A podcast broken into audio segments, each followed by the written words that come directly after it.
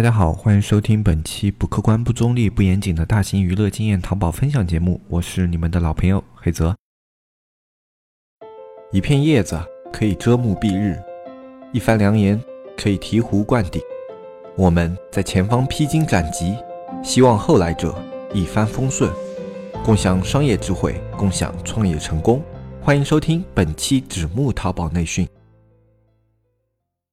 在网上呢，有这么一句话流传的非常广，就是说。人类的本质其实是复读机，这个话是怎么去说的？这其实是一个网络现象嘛，就是有一段时间，比如说你的微博啊，或者说微信啊，或者说一些视频下面的这种热评，他们经常会复制别人的话，然后这样大批量的在下面接龙这样一种形式去进行评论，然后在那一段时间就有很多人发出了这样的一个感慨：人类的本质就是复读机。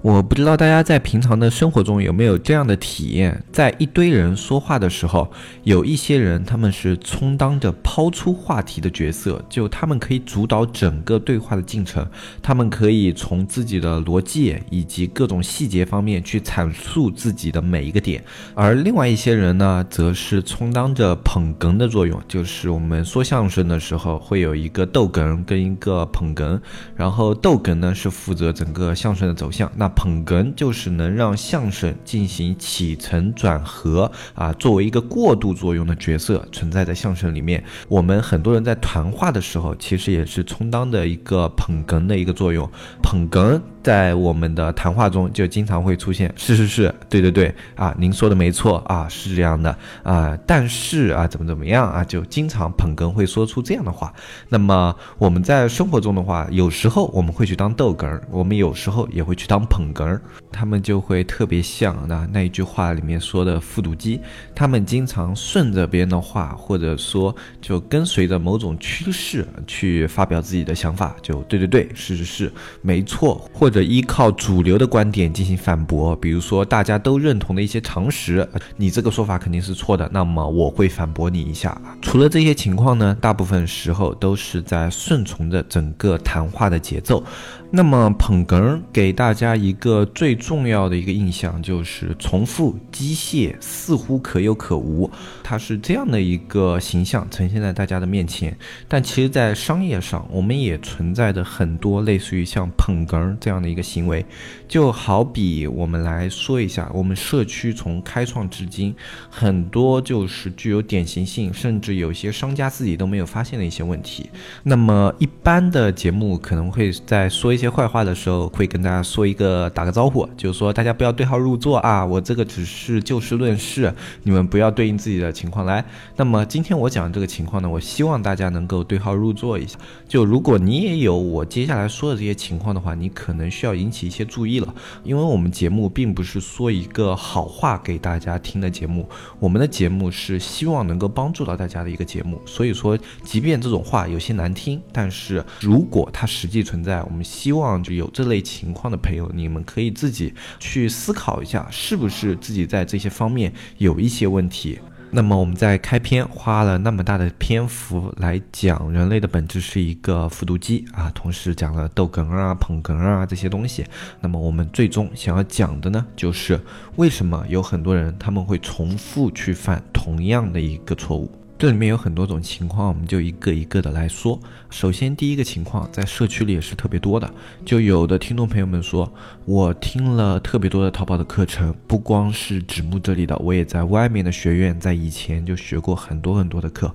啊，但一直到现在为止，我去做淘宝都会觉得没有头绪啊，下不了手，甚至说就是打一个爆款死一个爆款，永远推不起来一个宝贝，这是为什么呢？像这样的一些情况啊，不仅出现在创业人身上，包括我们团队以前有很多的实习运营都是这个样子的。就他们到了我们团队以后，然后开始入手学习运营的东西，我们会一视同仁的去教他们一些运营的知识啊，一边去实操，然后一边就会给他们去灌输一些运营的理念啊，然后还有一些运营的知识框架，然后还有一些运营的实操的小技巧，然后在这么一个过程当中，有的一些运营。在脱离了实习期以后，他们会非常快的自己上手；还有一些运营，他们在脱离了实习期以后，就跟整个团队脱离了，就完全这个链条就搭不上了。他一点都不知道去操作些什么东西，该做些什么，他不知道。这其实跟很多创业的情况也是非常的像的。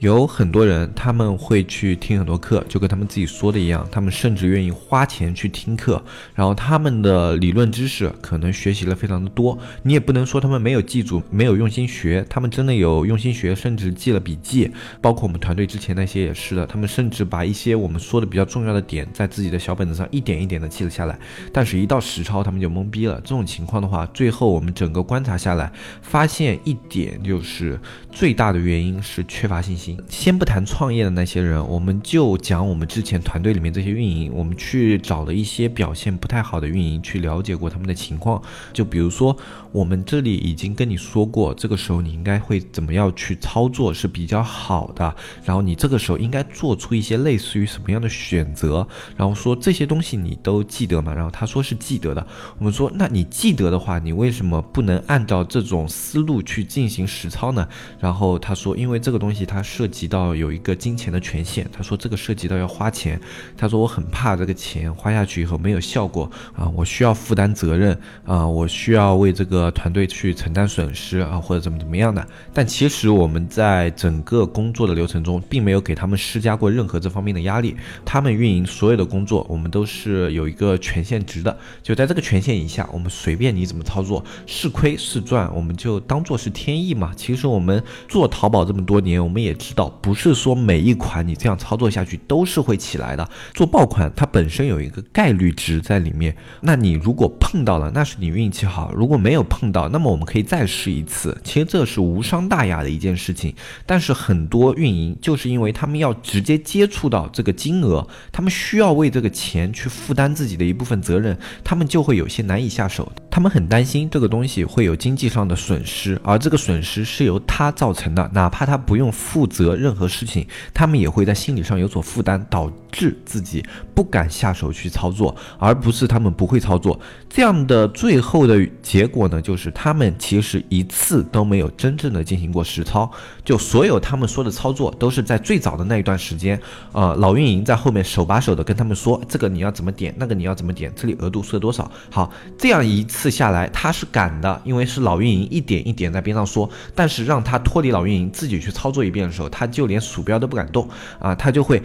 要一步一步去问那个老运营，他还需要这样。他说：“哎，这里是多少？让老运营跟他说一下。这里是多少？老运营跟他说一下。啊，其实最后的结果就是老运营一步一步在后面教，效果是一模一样的。他并没有自己去获得这一部分实操里面的任何的精髓，他只是学了一个大概，学了一个流程，而不知道自己这样做是否是对的。那好，连一个运营他都是这个样子，那如果换到自己开店呢？你需要为自己的一个亏损，你去承担所有的责。责任其实个人创业的话就没有责任这个概念了，而是说你的钱你花下去之前，你会不会怕它亏损？其实作为每一个创业人，我觉得亏损应该是你内心一定要有的一根线，你不能因为不敢亏损，你就什么操作都不去做。很多人说我直通车的课我学都已经学了两三千了，但是我直通车整体的费用都没有开到过那么高，因为有很多人非常的怕那边去花两三千学知识。他觉得是一定可以得到东西的，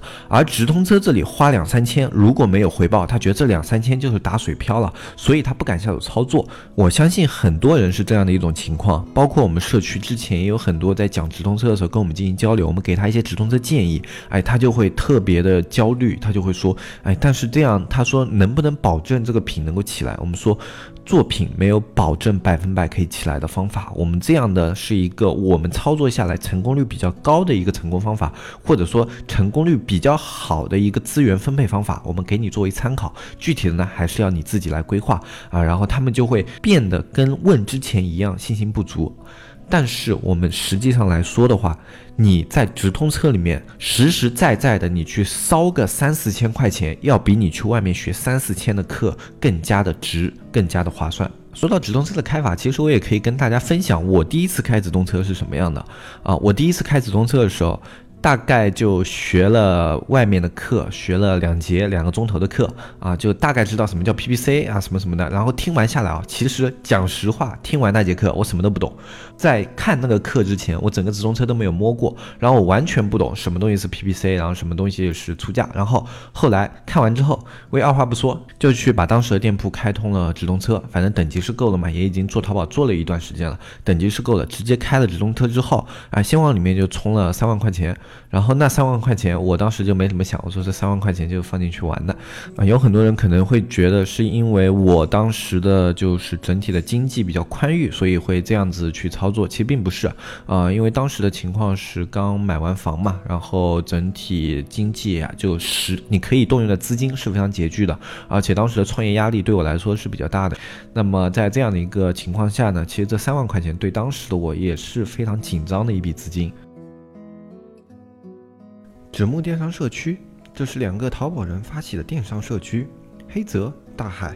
吃过淘宝的亏，尝过淘宝的甜。现在他们想让更多人尝上淘宝的甜，少吃淘宝的亏。你是否对外面学院动辄千元的课程费用望而却步？你是否因为时事消息慢人一步而后悔不已？现在加入纸木淘宝社区，这一切都将不是问题。只需每天一元钱，畅快阅读各个学院千元系列淘宝课程，更有外网精选图文内容，一手干货，最新规则，实时玩法，严打预警。你需要的一切，只要每天一元，让原本大卖家才有的资讯内容实时呈现在你的眼前。三百六十五元一年，没有比这更超值的电商社区。每天一元钱，让天下没有难做的电商。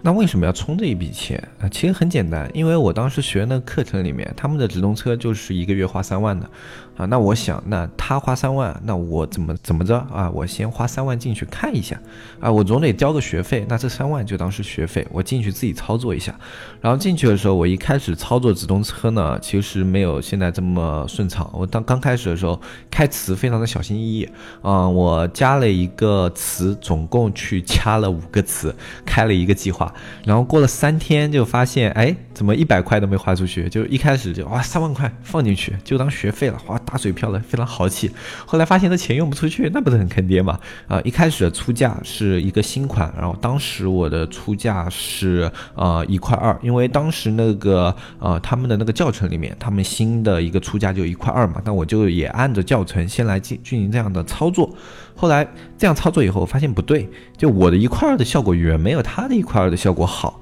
然后那为什么呢？我又去研究了，就是为什么相同的出价啊，他们会有不同效果。然后在这个过程中，我就发现了啊，里面它的一个竞价机制啊，就很深入的去理解这个竞价机制。因为我要理解这个点，就是为什么我出同样的钱，我的效果不好。我要理解这个点，那我就需要去理解这个竞竞价机制。那我在理解了竞价机机制以后，哎，我明白了，我效果不好是因为我这个计划的权重太低，哎，然后。在权重低了以后，当时也很懵逼啊！我说权重是什么呀？啊，权重要怎么弄呀？那就没办法，就去找关于直通车权重的这些课，就专门去想，哎，什么是直通车权重啊？啊，这个直通车权重怎么做啊？哎，到这一步的时候，其实就又有一些奇怪了。这些讲权重的课实在太多了，那边说他的方法可以加权重，这边说他的方法可以加权重，这个时候怎么办呢？一个一个试呀。那没有办法，我现在就在当时是一个完全不懂直通车的小白，那我是。不可能去判定这些告诉我知识的人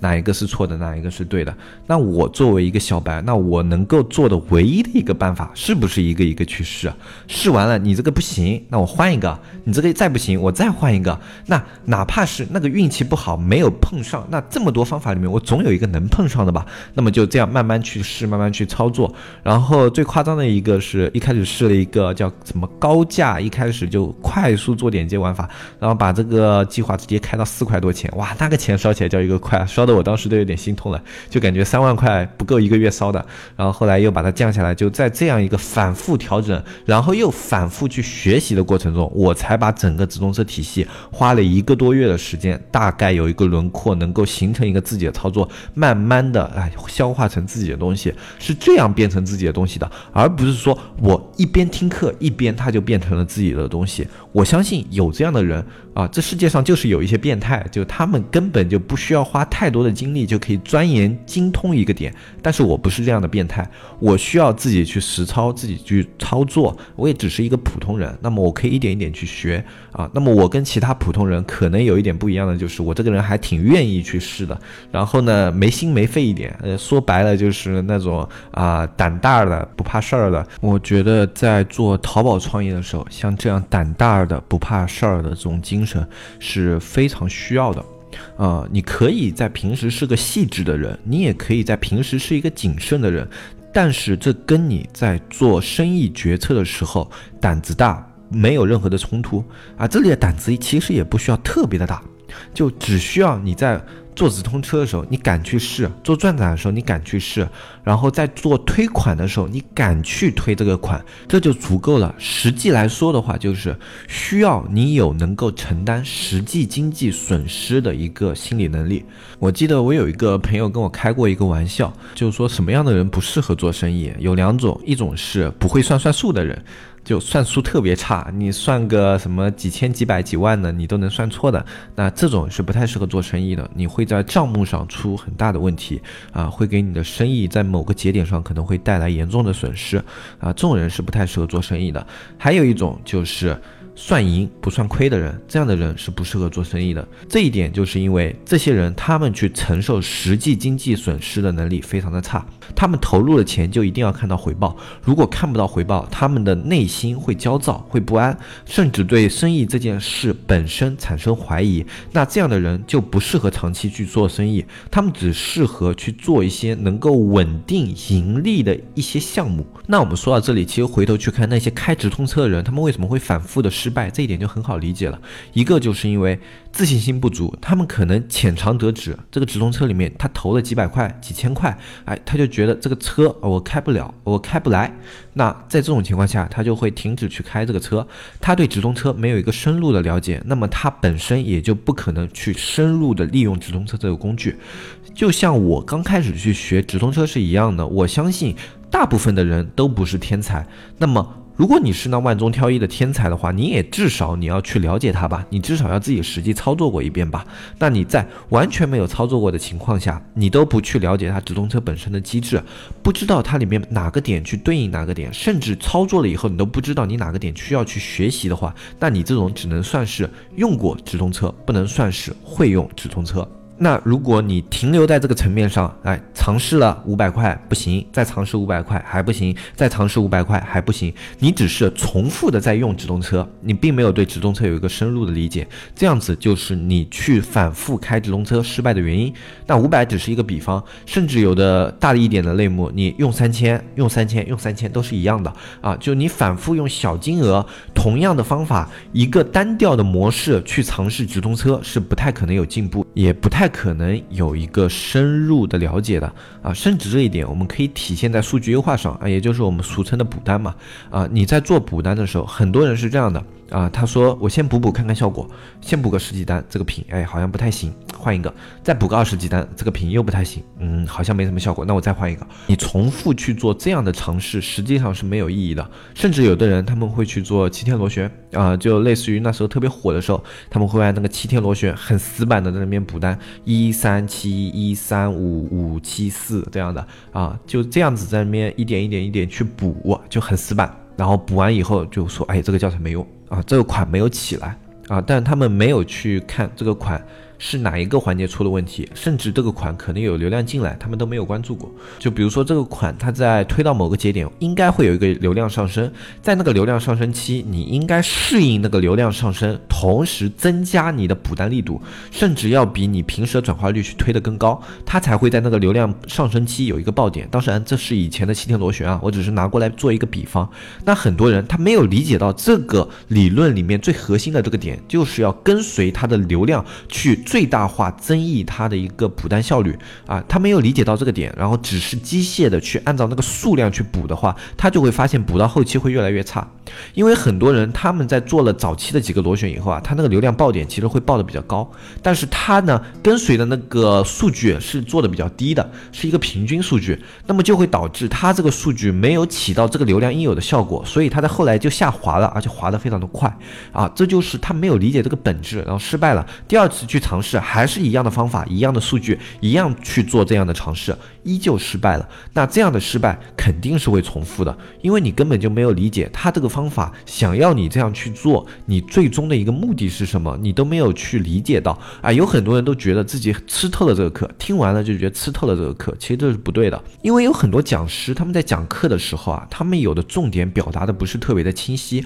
他们为了冲刺整个课程的进度，他们会在中间夹杂大量的废话，里面的重点是需要你自己很认真的去提取出来的，所以抓取一节课里面重点的能力是非常重要的。如果没法抓取这一个方法的核心和重点的话，就会导致你重复去犯同样的错误，并且不得要领。还有一个特别神奇的就是，有一个听众朋友，他是在他的一个平台里面补单啊，补单了以后呢，他跟我们推荐的一个合作平台有合作，然后这样的情况其实发生过不止一次了，就是他们补的单呢是两边杂糅着的，然后出了一个问题，就有时候补单不是会被抓嘛？然后抓了以后，哎，他会首先判定被抓的多的那个平台出了问题。比如说，同样被抓了七单，然后啊，可能我们推荐的平台被抓了四单，然后他就会来觉得是我们这边这个四单的平台出了问题，然后来找我们。但是实际上呢？啊，我们推荐那个平台，我们自己是长期使用的，跟他们也有一些联系，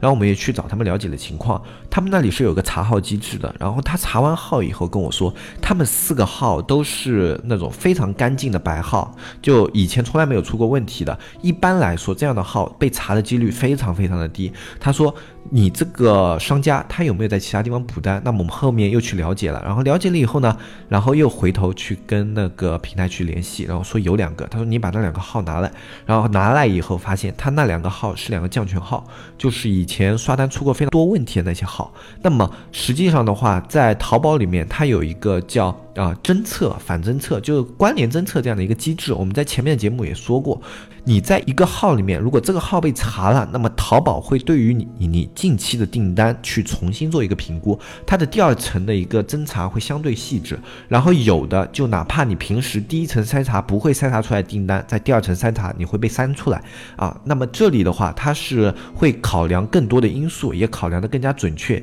也有可能会误杀一些正常的购买号，都是有可能的啊。但但是这一切都是由于你有一个在外面平台就是有降权的号引起的，而那四个号其实是被你关联了，而且他们因为这次关联以后可能会被列入淘宝的黑名单，以后那边的这个刷手他这四个号可能都不能用了啊。那么这其实是很多人的一个误区，就认为。出错多的那一方是有问题的，其实有时候出错并不一定是多的那一方有问题，有的时候在淘宝这种机制下的话，少的那一方可能会牵连到另外一方啊。这个是之前我们合作的那一个工作室，因为我们在给他做推荐嘛，然后这样社区里面问这个问题的有一些，然后他也拜托我们在节目里面给他做一个声明，因为前段时间双十一的时候，他那边补单有很多号都被关联了，然后那些商家。还要去找他，他要一个一个解释，都会比较麻烦。那么也是借我们这一个平台，他想让大家能够了解一下感染这个机制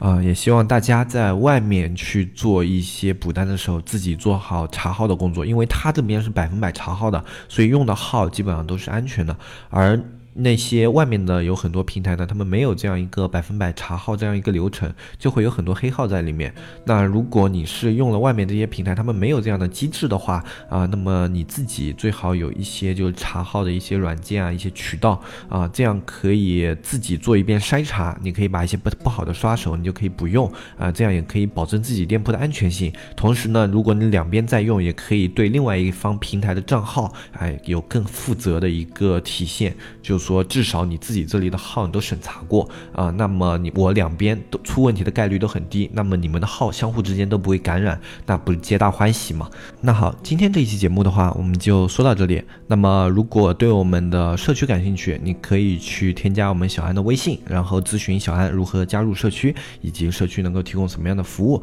啊。同时，我们大海老师有预备在开一个直播啊，当然这个直播需要大家的支持。如果我们统计有够多的人数的话，我们可能会在近期去做一期直播节目。对这个直播有兴趣的，都可以去小安那里报一下名啊。报名的话不需要什么流程，你只要跟小安说一下啊，你想要去参加这个直播项目啊，你去听一下我们上一期节目，就大海老师讲的那一期，我们应该一起干一些大事这一期节目啊，看看那一期直播里面他们讲的会是什么样的内容。然后如果你感兴趣，你就去跟小安说你想参加这个直播啊。反正如果人数够了的话，我们就会正式启动这个直播项目。那么今天这期节目的话，我们就说到这里，我是是。黑泽，我们下期再见，拜拜拜拜拜。